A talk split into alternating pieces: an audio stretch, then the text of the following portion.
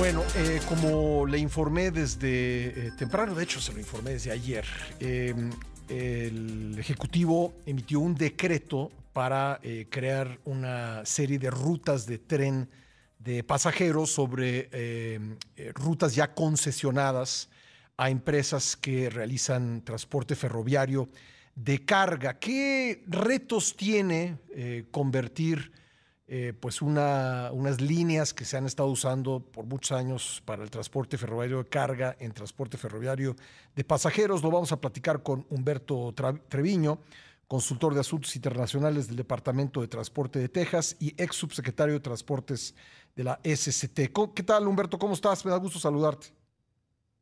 ¿Qué tal, Pascal? Te saludo con gusto a ti y a tu auditorio, a tus órdenes. Pues, ¿cuál es tu primera impresión de este decreto, Humberto?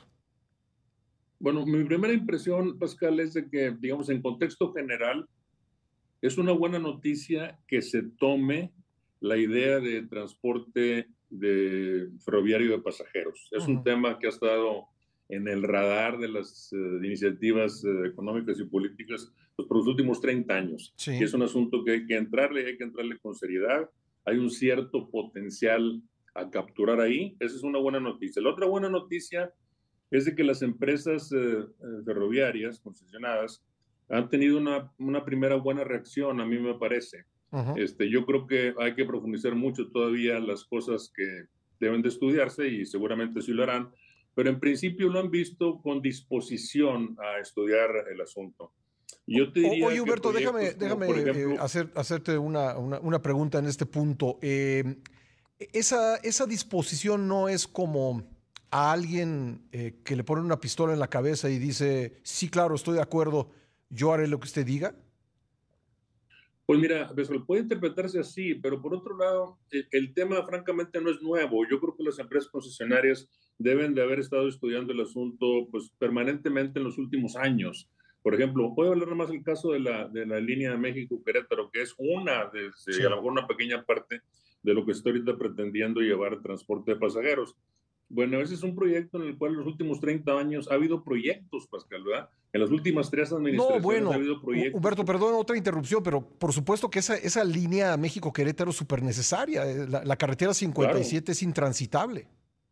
Exactamente. Y probablemente también, Pascal, la conexión hasta Guadalajara, Ajá. probablemente la conexión de México a Monterrey también tenga este, cierta viabilidad y cierta necesidad.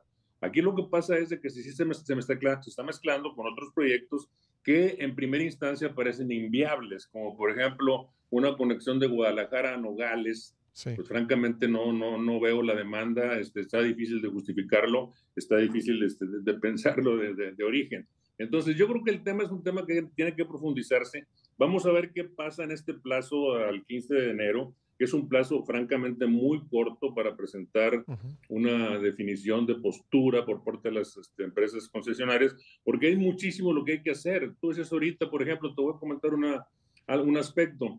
Estaciones de pasajeros ya no hay Ujú. este, en, en, en, en los lugares donde corre la línea. O, o son museos o cafeterías, ¿no, Humberto? ¿Eh? Y cuando las hay son museos o cafeterías. Exactamente, Sí. son museos y cafeterías. Entonces es un tema que hay, que hay que resolver. Y por otro lado, otro tema que no está claro es, ¿se está hablando de trenes mixtos o se está hablando de trenes dedicados 100% al transporte de pasajeros? Sí. Se está hablando de una empresa que opere los coches de pasajeros, los, este, los vagones donde va- viajan los, los pasajeros, y o también se está incluyendo eh, equipo de tracción, o sea, locomotoras. Eso, o sea, hay muchas indefiniciones. Ajá. Yo diría que este, este plazo que se dio, que insisto, parece breve, pues deben de lograrse definiciones es- específicas y hacer un plan, pero sobre todo observando dos criterios, Pascal. Primero, hay que respetarse los derechos de las empresas eh, eh, concesionarias. Efectivamente, se da espacio en los títulos de concesión para que el servicio de pasajeros se, se ofrezca, inclusive se privilegie, si uno ve alguno de los textos. Y por otro lado, el tema de la seguridad eh, eh, de los eh, pasajeros en el transporte ferroviario, el tema de la eficiencia del transporte de carga, porque tampoco puede ignorarse que la vocación norteamericana de los ferrocarriles es carga. Así pasa en Canadá, así pasa en Estados Unidos, así ha pasado en México en los últimos años. oye, déjame Entonces, yo creo que eso es muy importante. Ahora, el eje de comercio ferroviario con Norteamérica es fundamental. Esa línea, por ejemplo, de Bajío, Monterrey, este, Laredo, es una, es una línea importantísima. Yo diría que ahí está el eje neurálgico del transporte de carga con Norteamérica. Entonces, este, yo insisto en que las proyecciones del TEMEC, las proyecciones del nearshoring, todo lo demás, en materia de crecimiento de las exportaciones, no cabe en la infraestructura que tenemos. Entonces, si a eso le metemos transporte de pasajeros, sin duda puede generar ineficiencias importantes que hay que analizar, que hay que estudiar seriamente. Eh, perfecto. Oye, tengo que hacer una pausa. Me gustaría preguntarte eh, algunas eh, cosas. ¿Me puedes esperar un par de minutos? Sí, claro, por supuesto. Regresamos enseguida, estamos platicando sobre el decreto para eh, pues crear eh, varias líneas de pasajeros, eh, líneas de tren de pasajeros en México. Le agradezco mucho a Humberto Treviño que me haya esperado en la línea para seguir conversando sobre este decreto para crear líneas de trenes de pasajeros. tú, tú, que eres experto, Humberto, las, las líneas de, de tren por las que circula la carga actualmente son eh, adaptables en automático a líneas de pasajeros o se trata de, líneas y, de, dimensiones y características distintas? Yo, bueno, ahí depende de la velocidad, ¿verdad? A mí me parece que la velocidad que se tiene de los trenes de carga en México es una velocidad, no sé ahorita el promedio que se tenga, vamos a decir 50 kilómetros por hora.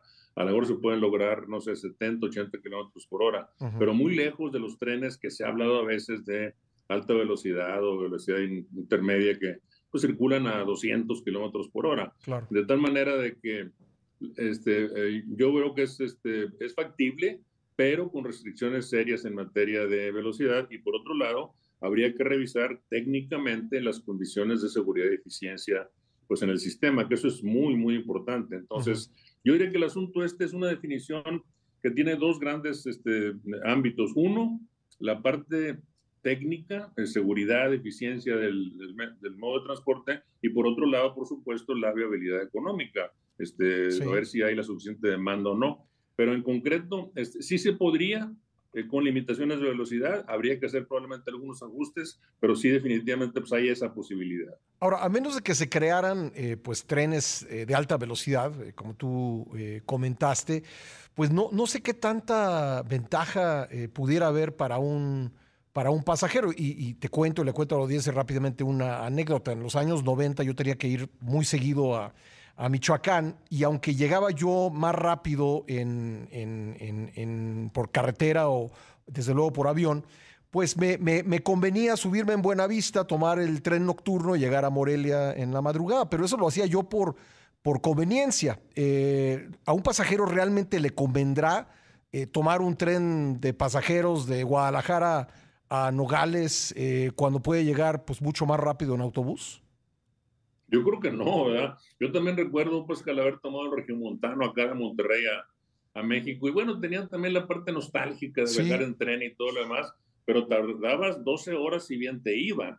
Entonces hay que, hay que también recordar de que cuando se suspendió el servicio de, de transporte de pasajeros ferroviarios en 60 y no sé si en fin, 69, 70, por ahí se suspendió algunos, en fin, eh, ya a final de los, principios de los 80 otros, eran este, el, el, el, servicio de transporte de pasajeros en autobús era otra cosa, Pascal. Ahorita hay que reconocer, el transporte de pasajeros en autobús en México es mucho más cómodo. Es de los mejores del mundo. Sí, claro nada comparable con el servicio en Estados Unidos. Es un excelente servicio. Por haber quejas de que las centrales, etcétera, pero el servicio es muy bueno. Y por otro lado, a partir de los finales de los 60, principios de los 70, la industria de la aviación en México se transformó y se volvió a transformar nuevamente a principios del, de, este siglo, el año 2000 y pico. Entonces ahora hay una gran competitividad y una gran disponibilidad de otros medios de transporte. Yo francamente no veo cómo un pasajero puede trasladarse de Guadalajara a Nogales por ferrocarril. Ahora, se habla del costo. Bueno, eso también depende. Este, si es un, costo que va a ser muy, muy, muy bajo, pues tiene otra atractividad. Pero el mercado que persigue esos costos muy, muy bajos no es un mercado que viaje con tanta regularidad. Entonces, el tema de la demanda y el tema de la justificación económica y el tema de las rentabilidades que tiene que atenderse, este, yo la veo cuesta arriba. Eh, eh, estarán, este, tendrán las empresas. como digo, muy técnico que hay que atender. Sí, eh, tendrán que, las que le entren a esto, tendrán que, que, estar preparadas para perder mucho dinero. Bueno, yo, yo no veo las compañías ferroviarias entrándole. Yo creo que una empresa, por ejemplo, CPKC, si, si decide, bueno, acepto, le entro al, al negocio, ellos no lo podrían operar porque no es un negocio. En Estados Unidos no se dedican a eso. El transporte ferroviario de pasajeros es un negocio completamente diferente. Tendrían que aliarse, tendrían que asociarse con una empresa que ofrezca, que ofrezca este servicio. Lo vemos, por ejemplo, en Estados Unidos. Amtrak pues, es una empresa diferente de las compañías ferroviarias de transporte. Y también vemos, este, Pascal, en Estados Unidos, yo diría que hacía muchos años que no se veía esto, hay una gran promoción, un gran interés del transporte de pasajeros pero en ciertas zonas, en la zona de la Florida, donde tienes poblaciones.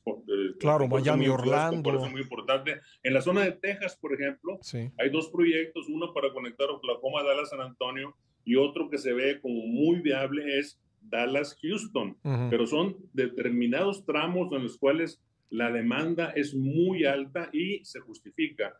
Pero proyectos así de viajar de la Ciudad de México a Nogales o viajar de Guadalajara a no sé dónde, entonces Aguascalientes y León, etcétera, pues se ve complicado. Pero bueno, yo creo que es una, cosa que hay que estudiarlo, porque no, no podemos tener esta, vamos a decir, esa situación ahí en una nebulosa.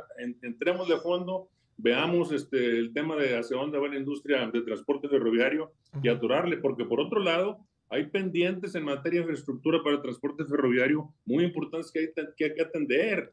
Por ejemplo, proyectos en la frontera, este, el, la, el, libramiento ferroviario por Nuevo México, en, eh, en, Laredo. Se están haciendo inversiones muy importantes en el puente de Laredo con un nuevo puente, en una estación. Este, eh, Pero para carga, ¿no? Patios, este, inversiones importantes. En Piedras Negras, por ejemplo, lo que se ha hecho recientemente en los patios de ferroviarios es eh, impresionante. Entonces, y todavía falta mucha infraestructura, porque al final de cuentas, las proyecciones económicas exigen una excelente estructura de transporte para México. Sí. Eh, me, me quedan lamentablemente unos segundos, pero eh, ¿está basado este decreto en algún estudio que tú sepas? Que yo sepa, no este, no, no, no veo por dónde está la justificación. Oímos de él hace ya como un mes que se iba a publicar o hace algunas semanas, pero no sé si hay un estudio, estudio del que interesa, estudio desde el punto de vista técnico y estudio desde el punto de vista económico. Eso es muy importante. Ahora, qué bueno, por eso digo que es una buena noticia, que las empresas le entran cuando menos a hacer los estudios. Sí, claro. Porque si no los tenemos, Pascal, los ahora los tendremos pues, en, las propuestas de ellos. Ellos sin duda y yo creo que desde antes deben haber iniciado los estudios y ya en enero veremos qué es lo que presentan. Pero eso va a dar un excelente fundamento para poder debatir el tema, para poder justificarlo si es el caso, para poder, este, vamos a decir, acotarlo allá en, este, en otro sentido. Yo honestamente pienso que ciertas rutas sí tendrán viabilidad. Las siete rutas que se plantean, les dudaría muchísimo como tuvieran pues viabilidad, este, sobre todo viabilidad económica. Humberto, te agradezco mucho tu tiempo, muy amable. Hasta luego, nos veremos. Gracias, Humberto Treviño. Es consultor de asuntos internacionales del Departamento de Transporte de Texas y ex subsecretario de Transportes de la SCT.